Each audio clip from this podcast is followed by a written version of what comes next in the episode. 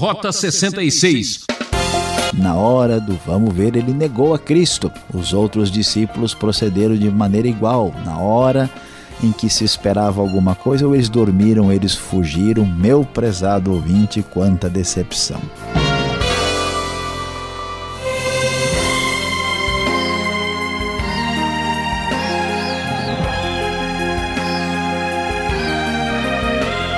Ouvinte Transmundial, a aventura começa agora no Rota 66, a trilha que não deixa ninguém a pé. A série Evangelho explora o capítulo 14 de Marcos, que traz uma das mais emocionantes histórias de amor e fidelidade.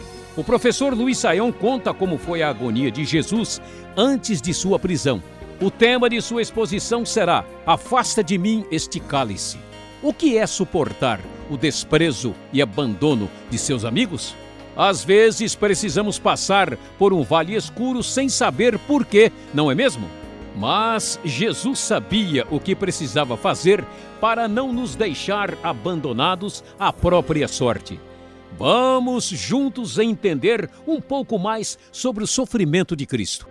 Como pudemos observar, a situação de Jesus perante os líderes religiosos de seu tempo é cada vez mais complicada. E agora, no capítulo 14 de Marcos, vamos ver o momento da, do início da paixão de Jesus, quando ele é preso e vai sofrer na mão daqueles que o odiavam. O capítulo 14 abre aqui é, este momento difícil, falando que apenas dois dias antes da Páscoa, os chefes dos sacerdotes e os mestres da lei estavam procurando apanhar Jesus em algum erro e matá-lo, mas queriam evitar a festa para que não houvesse confusão entre o povo. E assim, quando Jesus estava em Betânia, ali à mesa na casa de Simão o leproso, veio então uma mulher com um frasco de alabastro contendo um perfume muito caro feito de nardo puro. Ela quebrou o perfume e derramou sobre a cabeça de Jesus.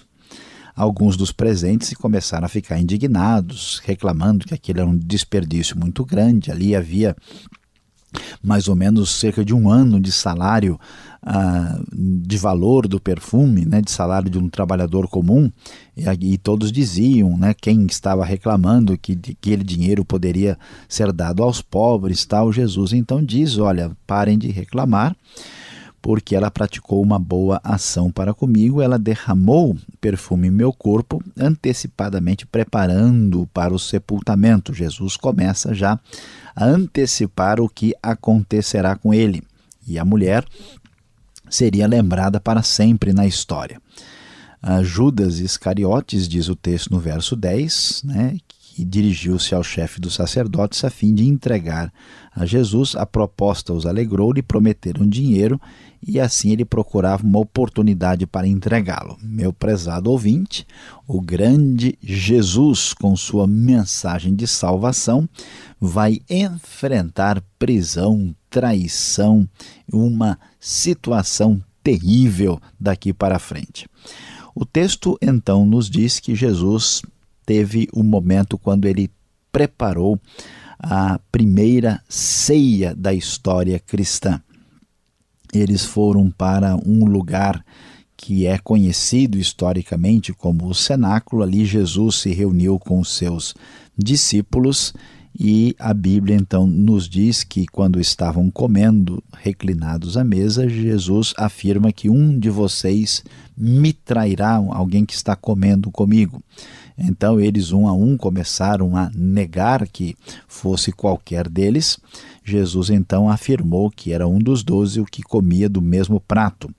Assim, o filho do homem vai, como está escrito a seu respeito, mas ai daquele que trai o filho do homem. Então Jesus Enquanto comiam, tomou o pão, deu graças e disse: Tome, isto é o meu corpo. No meio da Páscoa judaica, Jesus institui a ceia do Senhor. Em seguida, tomou o cálice, deu graças e ofereceu aos discípulos, e todos os beberam. E ele então explicou o que estava acontecendo. Ele disse: Isto é o meu sangue da aliança que é derramado em favor de vocês. Eu lhes afirmo que não beberei outra vez do fruto da videira até aquele dia em que beberei o vinho novo no reino de Deus. E assim eles cantaram um hino e foram para o Monte das Oliveiras. Bom, o momento mais complicado se aproxima quando Jesus de fato vai sofrer na mão daqueles que desejavam a sua morte. Jesus começa então a falar mais detalhadamente sobre o que acontecerá. Ele disse aos discípulos: Vocês todos me abandonarão, porque está escrito: Ferirei o pastor e as ovelhas serão dispersas mas depois de ressuscitar, ressuscitar irei adiante de vocês para Galiléia. Mas Pedro, então, nesta hora, né, dominado pela sua impulsividade característica, disse: Ainda que todos te abandonem, eu não te abandonarei. Jesus então diz: Asseguro-lhe que ainda hoje, esta noite, antes que duas vezes cante o galo, três vezes você me negará.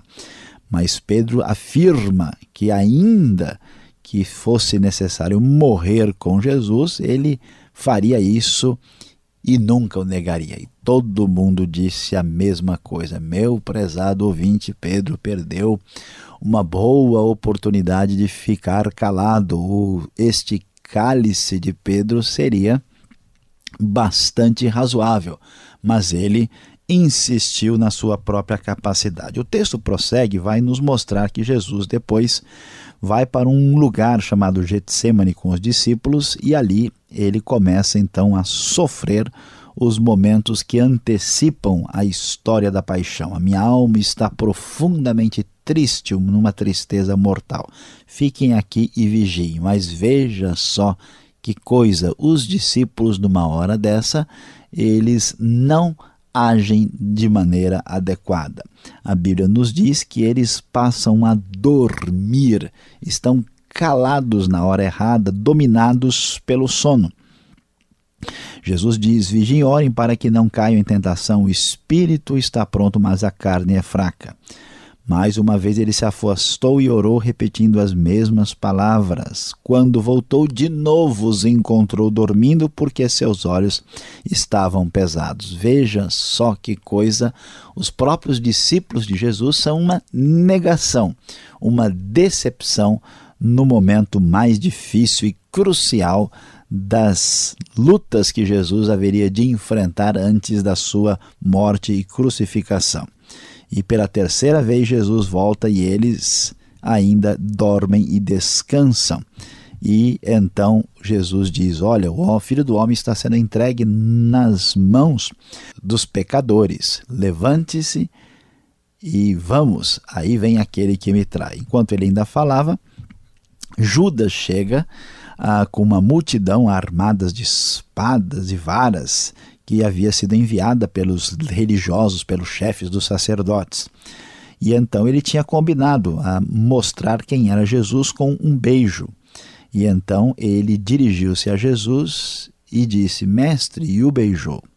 Os homens então agarraram Jesus e o prenderam. Um dos que estavam por perto puxou a espada e feriu o servo do sumo sacerdote, cortando-lhe a orelha. Então Jesus pergunta: escuta, eu estou chefiando alguma rebelião para que vocês venham me prender dessa maneira? Eu sempre estive ensinando no templo, mas por que que vocês estão fazendo isso? É porque as escrituras precisam ser cumpridas. Neste momento, um jovem vestindo apenas um lençol de linho estava seguindo a Jesus. Quando tentaram prender, ele fugiu sem nenhuma roupa, deixando o lençol para trás. Num episódio aqui, no momento em que Cristo foi uh, preso para a sua crucificação. Meu prezado ouvinte, Jesus, no auge do seu sofrimento, clama a Deus dizendo: Pai, afasta de mim esse cálice. Jesus, nesta hora de dor, quando está diante dos seus discípulos, na hora em que devem ficar calados, estão falando de modo errado, como Pedro, que se apresenta como o grande fiel discípulo que não conseguirá manter a sua promessa. Na hora em que eles deveriam estar falando, eles estão calados. É o cálice errado dos discípulos do próprio Senhor Jesus. Assim, Jesus é levado preso diante agora do sumo sacerdote, reuniram-se todos os líderes religiosos, mestres da lei, ah, também os próprios chefes dos sacerdotes, e Pedro ficou ali de longe, seguindo tudo o que estava acontecendo. E os líderes religiosos tentavam depoimentos para poder condenar Jesus conforme era o desejo deles. Havia testemunhos contraditórios, confusões aí nos depoimentos que não permitiam aquilo com facilidade. Então houve declarações falsas, outros testemunhos, e então o sumo sacerdote indignado se levanta adiante de Jesus e pergunta: Você não vai responder à acusação que esses lhe fazem? Jesus então permaneceu em silêncio, num cálice completo, sem falar nada. E o sumo sacerdote então lhe pergunta: Você é o Cristo, filho do Deus bendito? Jesus responde: Sou. E vereis o filho do homem assentado à direita do poderoso vindo com as nuvens do céu. O sumo sacerdote rasgou as vestes e perguntou: Por que mais testemunhas? Vocês ouviram a blasfêmia. Todos o julgaram digno de morte, começaram a cuspir nele, vendaram-lhe os olhos e davam-lhe murros, dizendo: Profetize. E assim eles o levaram, dando-lhe tapas. Meu prezado ouvinte, o sofrimento de Jesus começa a aumentar nesta hora de tanta dificuldade, na hora que antecipa a sua crucificação. Neste momento, veja o que acontece: Pedro está lá embaixo no pátio e uma das criadas do sumo sacerdote passa por ali, vê Pedro aquecendo-se ali, olha para ele e diz: Você também estava com Jesus o Nazareno. Mas ele o negou. Pedro calado na hora de dizer a verdade, em vez de afirmar o que precisa ser dito, cala-se diante da verdade e diz o que não deve. Ele o negou, não conheço, nem sei do que você está falando, e saiu para o alpendre. Quando a criada o viu lá, disse novamente: Esse aí é um deles. De novo ele negou. Pouco tempo depois, os que estavam sentados ali perto disseram a Pedro: Certamente você é um deles, você é Galileu ele começou a se amaldiçoar e a jurar: Não conheço o homem de quem vocês estão falando. Então o galo cantou pela segunda vez e Pedro se lembrou da palavra de Jesus e se pôs a chorar. Meu prezado ouvinte, o sofrimento tremendo de Cristo aconteceu em nosso favor. Jesus passa pelo início daquilo que será no fim a sua morte e crucificação. Aqui, na hora do vamos ver, o grande apóstolo Pedro, ele nega Jesus e é uma grande decepção.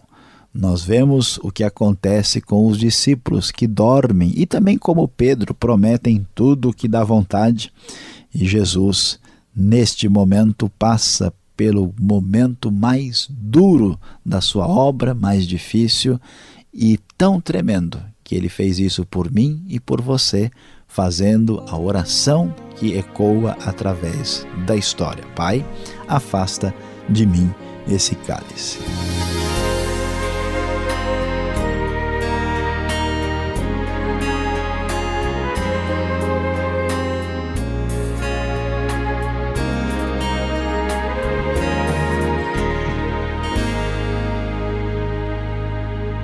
Já voltamos com mais explicação. Este é o programa Rota 66, o caminho para entender o ensino teológico dos 66 livros da Bíblia. Esta é a série Evangelho Livro de Marcos, hoje capítulo 14. Tema desta aula: Afasta de mim este cálice. O Rota 66 tem produção e apresentação de Luiz Saião e Alberto Veríssimo. Na locução, Beltrão.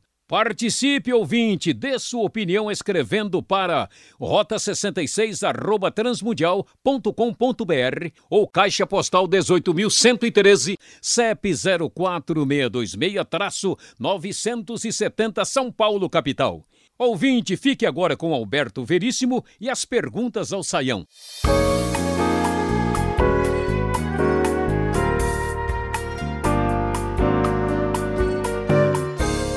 Voltamos agora com as perguntas depois da exposição de Marcos capítulo 14 que você está acompanhando, professor Luiz Saião. A mulher que praticou uma boa ação para com Jesus, não houve aí um, um certo desperdício que de fato chamou a atenção dos discípulos?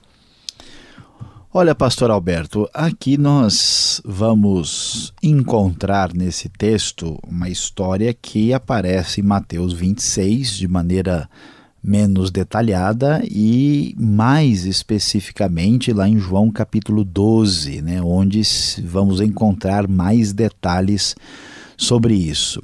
A questão é que aqui nós vamos perceber como ah, estamos numa situação de contraste entre as pessoas religiosas cuja vida a prática não quer dizer nada, né? eles são hipócritas e fingidos, e pessoas que surgem assim do nada e mostram uma religiosidade verdadeira, uma expressão de fé que agrada a Deus. Nós vimos há pouco aí o caso da viúva pobre, que deu tudo o que tinha e agora aparece esta mulher.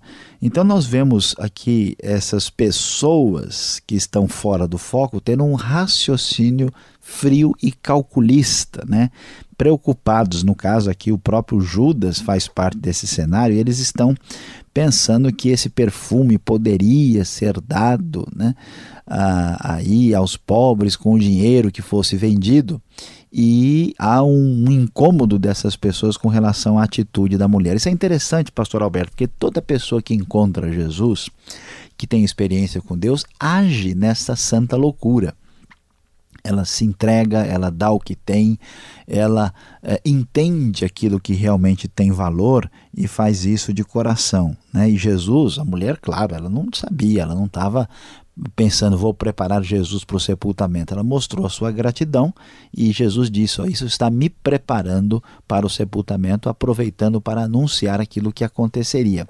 Mas as pessoas fora do foco de Deus, elas não conseguem entender a linguagem da fé e por isso apenas criticam a expressão de fé legítima daqueles que têm experiência real com Deus.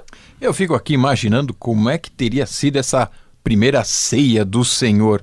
Como é que foi essa celebração, professor? Descrita desta maneira, Jesus oferecendo o corpo dele, o sangue dele. Será que os discípulos entenderam? Olha, pastor Alberto, é importante destacar que nós estamos aqui na semana da Páscoa, né? E esta era a grande celebração dos judeus comemorando a libertação da escravidão do Egito. O texto deixa isso bem claro. Ah, e aí o que acontece? Jesus então envia dois discípulos que entram na cidade e vão lá ah, encontrar um homem carregando um pote de água. E nós não temos os detalhes, mas aparentemente era uma coisa pré-arranjada, gente conhecida. Tem gente que até sugere que o próprio Marcos está envolvido nisso e digam ao dono da casa em que ele entrar. O mestre pergunta onde é o salão de hóspedes, o famoso cenáculo, como é descrito na história. Então, eles, né, como era costume em algumas casas da Palestina, tem uma parte de baixo e um andar superior, uma espécie de segundo andar. E eles vão lá para essa sala preparada para, vamos dizer, a refeição da Páscoa. Jesus, então, quando está com seus discípulos, né, vamos lembrar daquela mesa baixa, diferente dessa do quadro que a gente vê aí exposto na parede, a mesa onde eles comeram a, a, a refeição da ceia, é uma mesa baixinha, mais ou menos com metro, meio metro de altura, onde a pessoa ficava reclinada, apoiada no cotovelo e com os pés para trás e pegava um pão e colocava numa espécie de molho que ficava em frente e assim eles comiam ali conversando uns com os outros.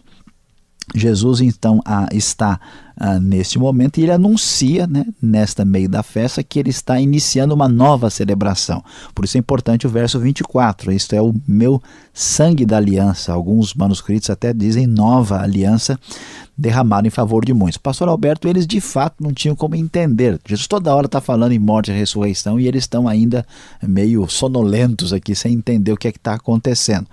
Jesus anuncia né, que ele está. É, redefinindo aquela cerimônia, apresentando então a, a, a, ceia do Senhor, que é feita agora e que será também celebrada na vinda plena do reino de Deus, e eles cantam um hino, provavelmente um dos salmos do Hallel, né, que nós conhecemos lá do Salmo 103 ao 118. Então a gente aqui tem uma oportunidade de perceber o cenário quando Jesus institui aquilo que vem a ser a comunhão, a ceia praticada nas igrejas cristãs de todo o mundo. Depois da descrição da ceia, nesta hora dá até fome, né, professor? Agora, Jesus era divino. Não parece estranho ele assim, tão fragilizado neste momento aqui no jardim, orando a Deus, clamando pelo Abba Pai, nesta hora de sofrimento? Não há uma contradição aqui? É, pastor Alberto, de fato, muita gente olha isso e fica assim um pouco surpreso. Né? Nós chegamos numa hora assim de terrível de sofrimento de Jesus. Ele vai ser abandonado por todos, por aqueles que estão próximos, vai ficar sozinho e isolado e vai ter uma agonia, sofrimento tremendo. Né? Agora, toda essa descrição enfatiza para nós o fato de Jesus ser plenamente humano.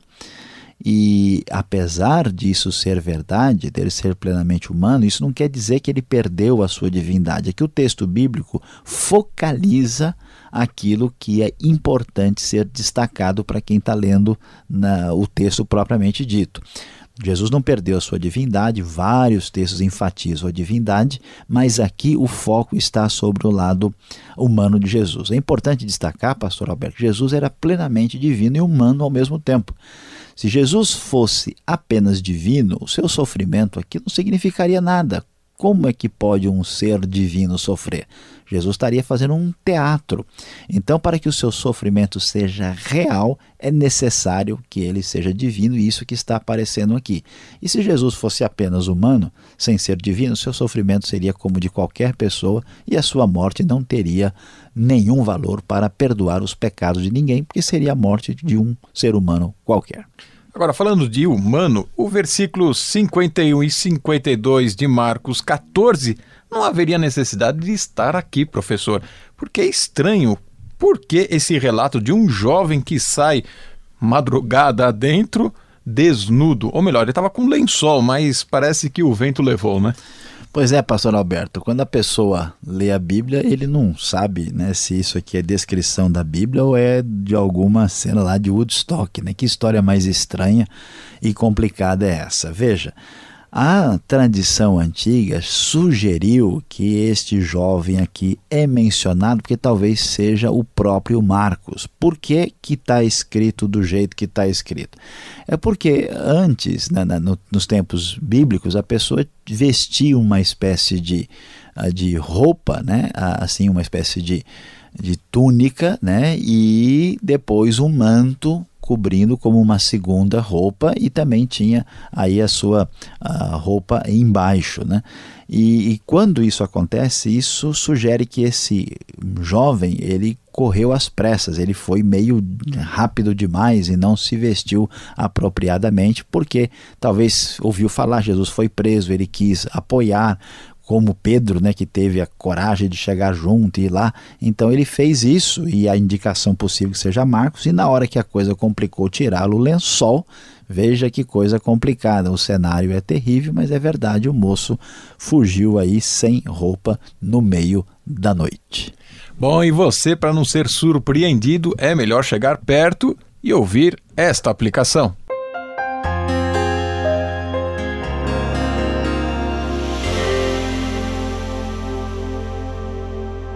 Hoje no Rota 66 você acompanhou Marcos capítulo 14. O nosso tema foi Afasta de mim este cálice. Sim, você viu como Jesus sofreu por mim e por você e sofreu agonia tal que clamou ao Pai: Afasta de mim esse cálice. Vemos como nesta hora todos aqueles de quem se esperava alguma palavra mostraram um cálice, sim, ficaram calados. Pedro falou na hora errada, prometeu muita coisa, não soube ficar calado. Depois, na hora do vamos ver, ele negou a Cristo. Os outros discípulos procederam de maneira igual. Na hora em que se esperava alguma coisa, ou eles dormiram, eles fugiram. Meu prezado ouvinte, quanta decepção.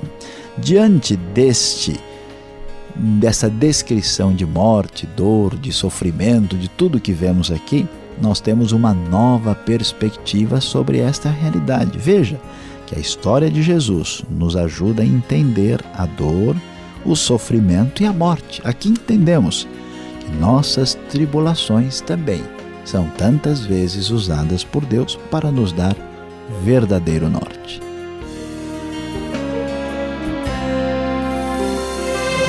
Terminamos mais um programa Rota 66 de hoje e fique ligado nesta sintonia e horário para acompanhar o último estudo bíblico no livro de Marcos. E visite o site transmundial.com.br. Esta é uma realização transmundial. Tudo de bom ouvinte e até o próximo Rota 66.